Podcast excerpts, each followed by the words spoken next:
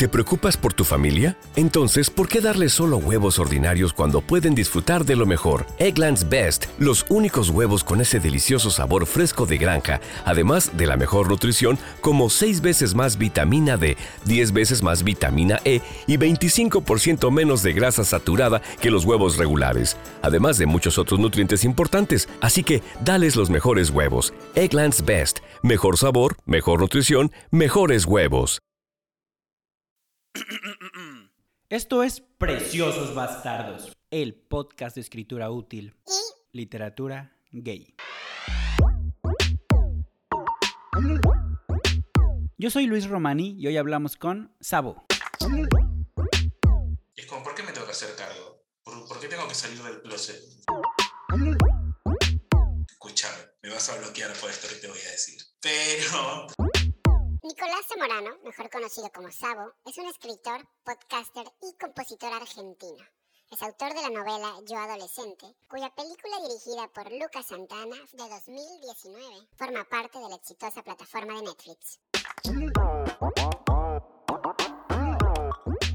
Sabo, ¿cómo estás hoy? ¿Cómo estás, Luis? ¿Todo bien? Nos debíamos esta charla hace un montón, así que contento de tenerla.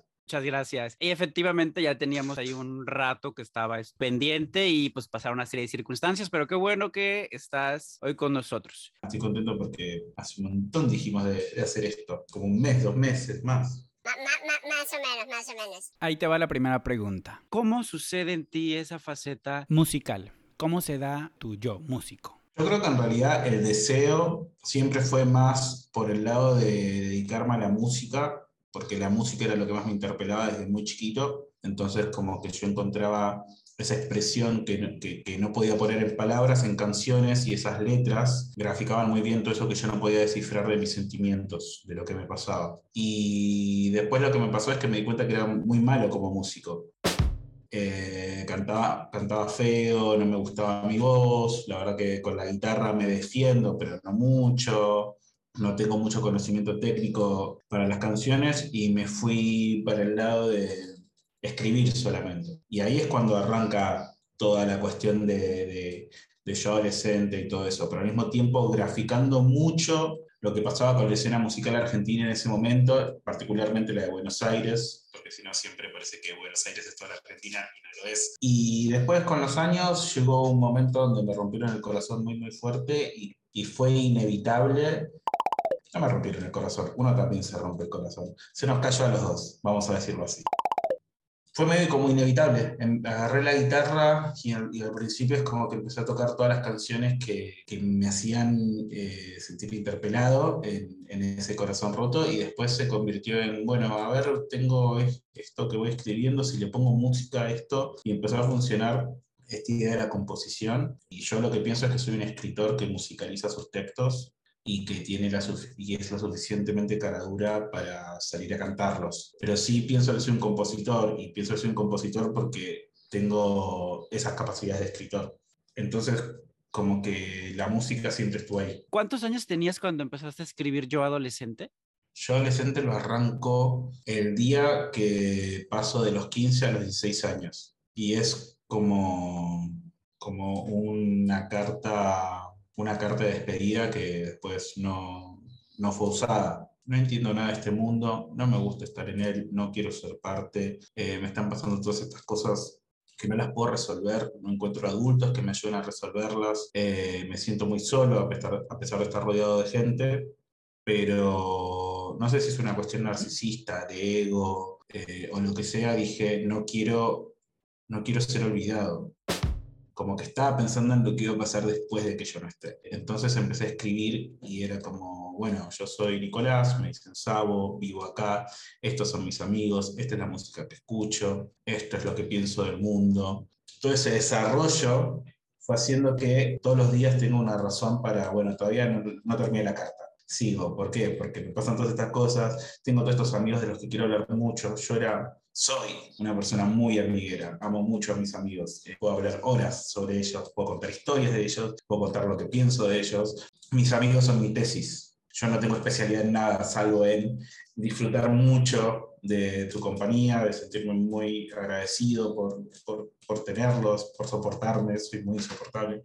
Cuando llegó el momento de empezar a hablar, hablar de mis amigos, se volvió todo muy largo porque quería contar todo sobre ellos, todo lo, todo lo que sabía de ellos. Yo era más callado en esa época, ahora no parece porque hablo por los codos, pero era muy callado porque no sabía expresarme y eso me volvía muy observador. Y eso es lo que hizo que el proyecto dure todo un año. Lo que sentía es que acá pasó algo con una novela que se llama Verano del 98, que arrancó en el verano de 1998 iba a durar tres meses y duró dos años. Entonces el programa se llamaba Verano del 98 en el 2000. Entonces a mí lo que me pasaba con yo adolescente, que en ese momento el blog eh, se llamaba Memorias de 16, yo no quería que llegara a los 17.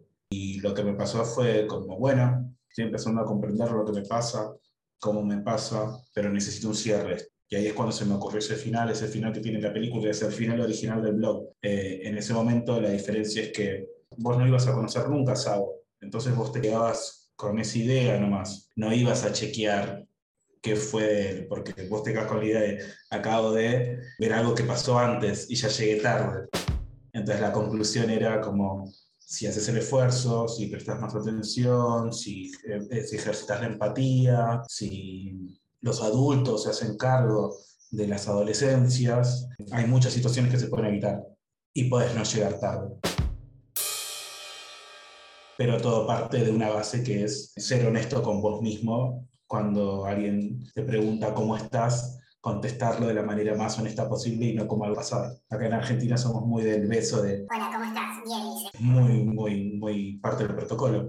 Yo odio esa pregunta si no es real, porque me parece egoísta obligar a alguien a decir bien. O sea, sí estoy un poco sorprendido porque yo tenía una teoría de la edad en la que la habías escrito y cuáles habían sido los motivos. Va un poco por allí, pero yo lo orientaba más a precisamente como algo que sucede y que vemos en la, en la película, que es este descubrimiento como de su identidad, sexualidad, ¿no? Que ocurre mucho en la adolescencia. Entonces yo pensé que iba más por ahí, o sea, que tú como autor estabas atravesando lo mismo, pero pues las preguntas o las inquietudes que te surgían sobre qué pasa cuando tú ya no ibas a estar en este, en este mundo se me hacen peculiares en un, eh, bueno, escucharla, porque al menos recuerdo mi, yo a esa edad, yo mi yo adolescente, sí escribía, pero no escribía sobre eso. No me imaginaba eso, no me estaba adelantando. Yo escribía mucho como tú, lo, lo de la hora. Yo, a diferencia de tú, no tenía muchos amigos. Entonces yo me los inventaba. Pero era, eran ese tipo de, de, de situaciones, ¿no? Creo que te hacías preguntas muy filosóficas, muy adultas para la edad que tenías.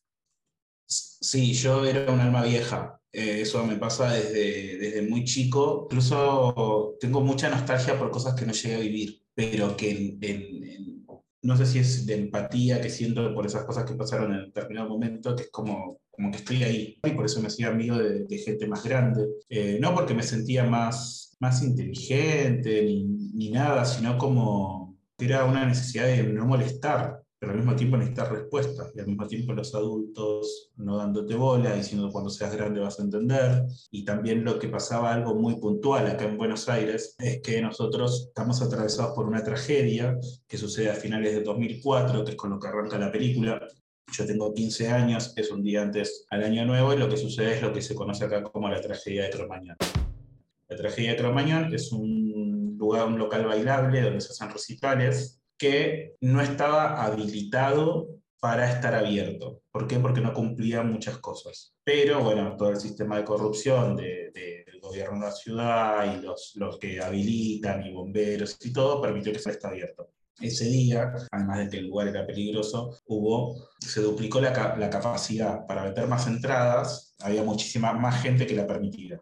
Si a eso le sumamos que no querían que se cole la gente, porque era un show donde todo el mundo quería entrar y era la fecha de fin de año, cerraron las puertas con candados. A eso le sumamos, que es como el, la cereza del postre, la cuestión está de que era un tipo de bandas que en esa época se llevaba mucha pirotecnia a los shows. Lo clásico eran las bengalas, pero también sucedía con algo que se llama los tres tiros, que es algo que se prende y van saliendo cañitas de fuego para el aire. Entonces, ya no era solo un problema del humo, sino que al tirar estas, estas pirotecnias adentro del lugar cerrado, chocaban contra un techo. Ese techo tenía un material que se llama media sombra, que está prohibido, que no debería estar puesto porque es inflamable, que cuando el fuego pega se empieza a quemar. Cuando eso se quema, no genera fuego, pero sí ese material que se quema se convierte en un humo que vos lo respiras y después se vuelve a solidificar en tus pulmones. Entonces lo que pasó ese día es que se armó fuego, pero no solo se armó fuego, sino que se generó una combustión química que mató un montón de gente, 200 personas. Y eso cambió los parámetros de la ciudad de Buenos Aires durante ese año, que es cuando yo ahí en febrero estaba cumpliendo los 16. Porque hasta ese momento nadie controlaba que los menores de edad, los menores de 18 años, vayan a los lugares. Entonces yo capaz con 13 años podía estar en un boliche en cualquier lado y tener amigos más grandes y estaba todo bien. Y pasé cuando ya tenía 16, cuando estaba ahí al borde de la legalidad de cumplir 18, no poder ir a ningún lado, porque los menores dejaron de ser bien recibidos para poder vender alcohol. Entonces, ¿qué es lo que pasaba? Yo, que era una persona que tenía un montón de amigos grandes, ellos me empezaron a dejar de lado porque yo empecé a hacer una carga. Como me dijeron, bueno, suerte, nos vemos cuando cumplas 18 años. Y ahora, no tengo estos amigos con los que discutía estos, estas cuestiones más filosóficas que a mí me hacían sentir más adulto, y tampoco tengo estos lugares de pertenencia donde yo iba a expresar todo lo que sentía y que no podía poner en palabras. Me descargaba las patadas, eh, toda la energía de, de, la bronca que no sabía expresar. Era mi lugar en el mundo y de golpe no podíamos ir a ningún lado. En el medio de la adolescencia, perder todos los lugares de pertenencia al mismo tiempo, perder muchos de tus amigos. Y yo creo que ahí en yo adolescente se da todo este choque. Y a eso le sumabas este fantasma del cuestionamiento sobre la orientación sexual todas las cuestiones de la identidad sexual, yo ya las estaba viendo y viviendo en otro lado, cómo la vivían esas personas que yo conocía, me hacía a mí sentir que era el menor de mis problemas. Me parecía rebelarse contra algo, ser bisexual. Me parecía como no ser lo que los demás esperan, lo que el sistema espera de vos, tipo como no tener planeada la casa, los perros, el trabajo, el auto. Me parecía algo más dentro de todas mis formas de rebelarme en realidad no es un problema, como el problema que te genera para con los demás. Siempre fue como, qué paja. Perdón, acá es que paja es como, qué malo. Tengo que enseñarle, tengo que educar a los adultos, tengo que educar a, mis propios padres para que me entiendan, tengo que educar a la gente en el colegio, tengo que educar a mis amigos que, que no entienden este mundo. es como, ¿por qué me tengo que hacer cargo? ¿Por, ¿Por, qué tengo que salir del closet? Si mi hermana nunca sentó a mis viejos y les dijo, eh, mamá, papá, tengo algo para contarles, soy heterosexual. ¿Por qué yo tengo que hacerlo? Había un montón de cuestiones que yo las apoyaba en la rebeldía con el tiempo y siendo un poquito más honesto, también entiendo que eran mis miedos, era otra forma de tener miedo, eso. Estabas escondiendo también eh, detrás de eso. Wow, toda esta parte de, de, de esas, este... Esos insabores y cuestionamientos de la adolescencia Okay, round two. Name something that's not boring. A laundry? Ooh, a book club. Computer solitaire, huh? Ah, oh, sorry, we were looking for Chumba Casino. That's right. ChumbaCasino.com has over 100 casino style games. Join today and play for free for your chance to redeem some serious prizes. ChumbaCasino.com. No purchase necessary. Full prohibited by law. 18 plus terms and conditions apply. See website for details. Esos los comprendo más porque también los siento muy, muy cercanos. Incluso yo también tuve mi etapa un poquito como los 17, 18, en la que también me llegué a cuestionar que por qué tenía que salir del closet. Y de hecho, no salir del closet era mi manera de salir del closet. O sea, era como ese, mi intento de activismo o algo así, de no, yo no lo voy a hacer porque voy a comprobar que no se necesita hacer para seguir siendo tú y poder progresar, pero efectivamente también es otra manera de seguirse metiendo en el closet mismo. Quisiera preguntarte, porque me tiene muy, muy curioso el asunto de, de, de la rebeldía de, de Nico, de Nico el personaje. ¿Tú crees que el ser adolescente ahora ser un adolescente de 15 años en 2022 es diferente al adolescente del 2004?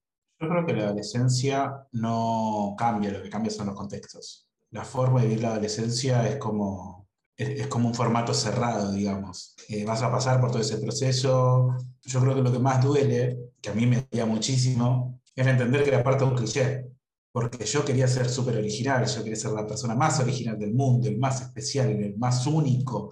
Lo que me pasa a mí no le pasa a nadie. Y al mismo tiempo, después cuando hice yo adolescente, estaba esta cuestión de ponerle este lema. Alguien en alguna parte del mundo tiene que estar pasando por lo mismo.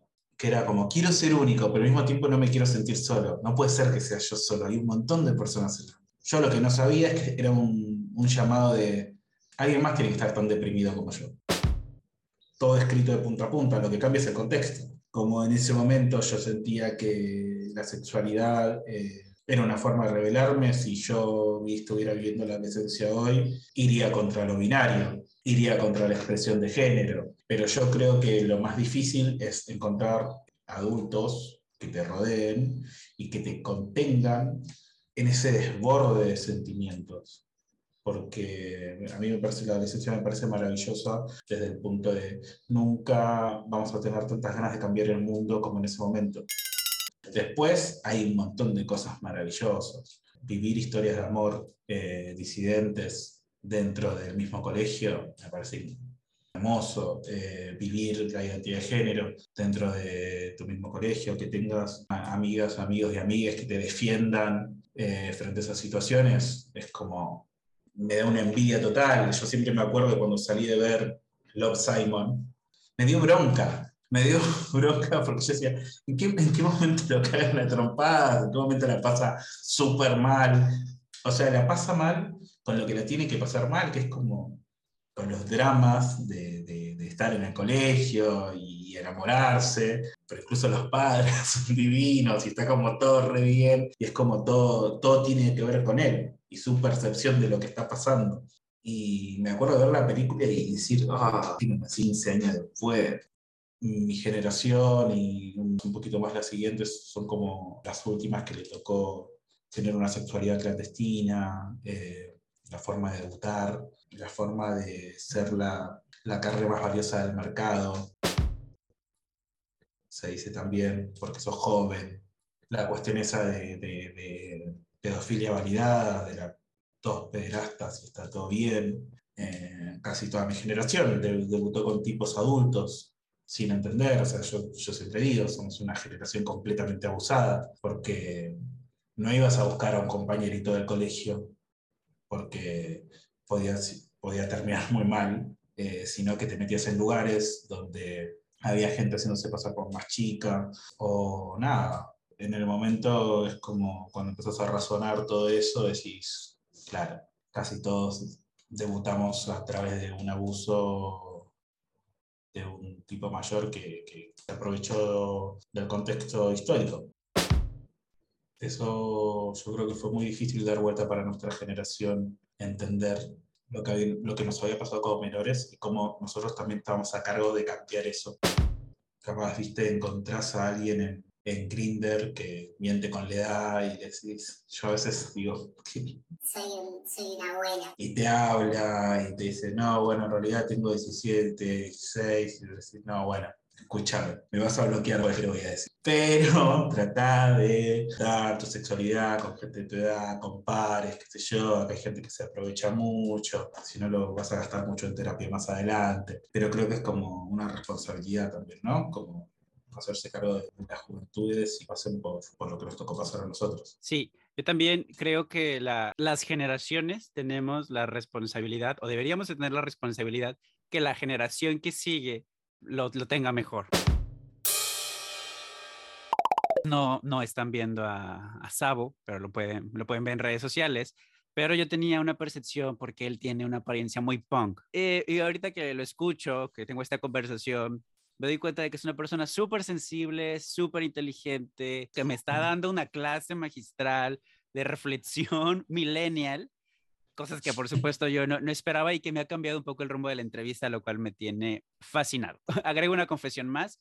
Yo cuando vi Love Simon, hago un paréntesis, yo creo que soy la generación que va después de tu generación. Entonces yo cuando vi Love Simon, la vi en el cine, eh, también me, me encantó, es una comedia muy linda. Y lo que a mí más me, me, dolía, por así decirlo de alguna manera, es que había muchas cosas con las que yo me identificaba, del cómo lo descubre, los problemas, y, y entonces lo sentía muy cercano, y de repente había las decisiones que tomaba Simon, o lo que hacía. Y yo dije, ¿por qué no hice eso? Tenía dos caminos a elegir, el que toma Simon o el que tomamos todos los demás. pero es que las cosas eran tan similares que yo dije, la película me la, me la, la de haber visto también así como siete años antes y todo hubiera sido, bueno, tal vez hubiera sido diferente y más agradable. Ahora que nos acercamos ya a la parte final de la entrevista, Sabo, y que venimos hablando de, de ciertos temas delicados, vamos a tratar de culminar de una manera más armoniosa. Y fíjate que yo vi Unos rumores. que decían que yo adolescente, supongo que el libro, o no sé si la película, iba a tener una secuela. No, yo adolescente, ¿qué es lo que pasaba? Después yo adolescente vino un proyecto que se llamaba Para separarse hay que separarse, manual para discapacitados emocionales. Es un proyecto que quedó trunco, llegó a salir ocho capítulos y seis canciones, porque era un capítulo y una canción por semana. Tuvo, tuvo sus consecuencias yo adolescente. Yo adolescente es un homenaje a mis amigos que no querían ser homenajeados. Y ahí me vino una reflexión sobre Grey's Anatomy. Grey's Anatomy es una de mis series favoritas por el- la calidad de diálogo. Después, bueno, se fue la mierda.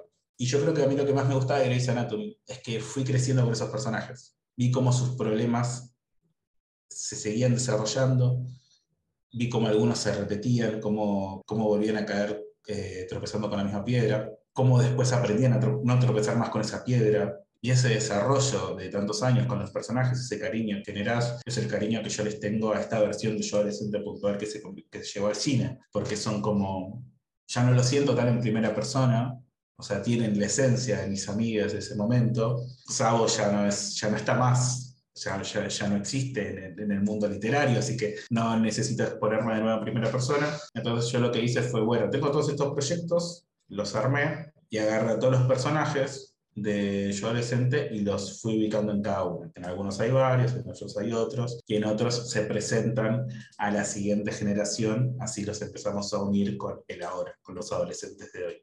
¿Qué pasó con ese grupo de amigos? ¿Siguen siendo amigos? ¿Llegaron los 20? ¿Se dieron cuenta que solo iban a ser amigos en la adolescencia? ¿Quiénes estuvieron con quiénes? ¿Se pudrió todo?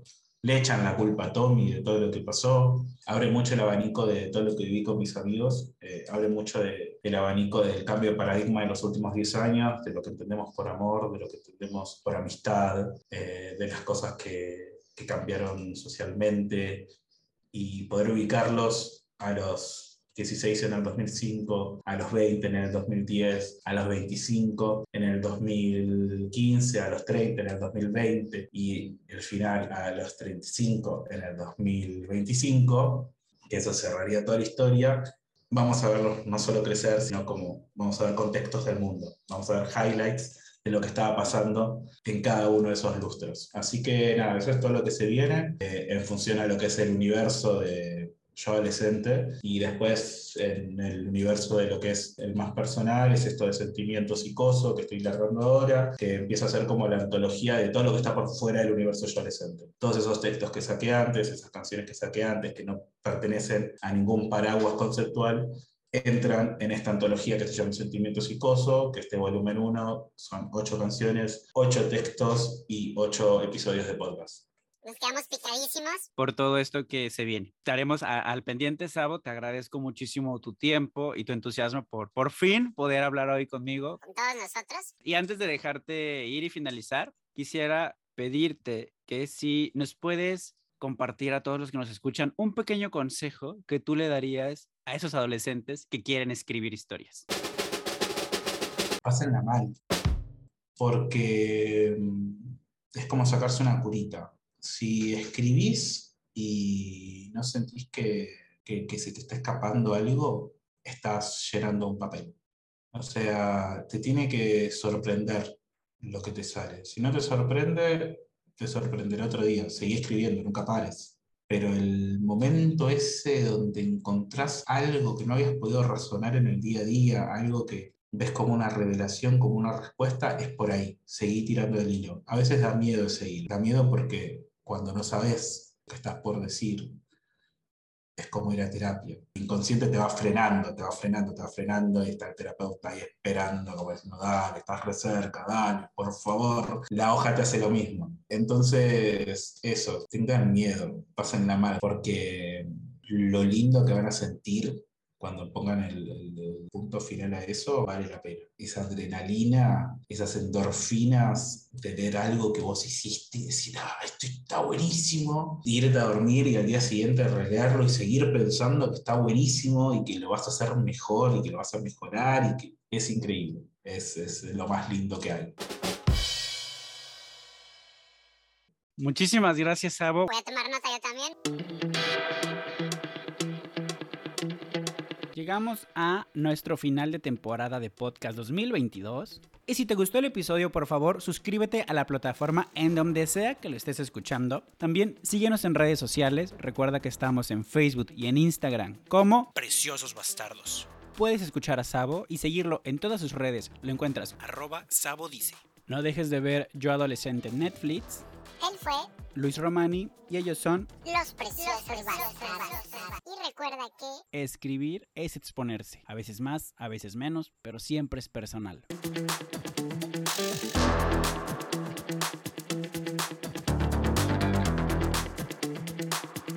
Nada, yo soy muy fan de México. Tengo mi sueño de ir a México. Así que espero que cuando vaya nos conozcamos. ¡Ay, cuando quieras! ¡Bienvenido a México!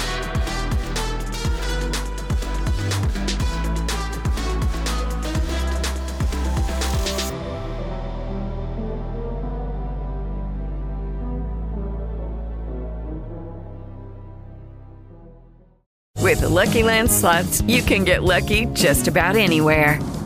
This is your captain speaking. Uh, we've got clear runway and the weather's fine, but we're just going to circle up here a while and uh, get lucky.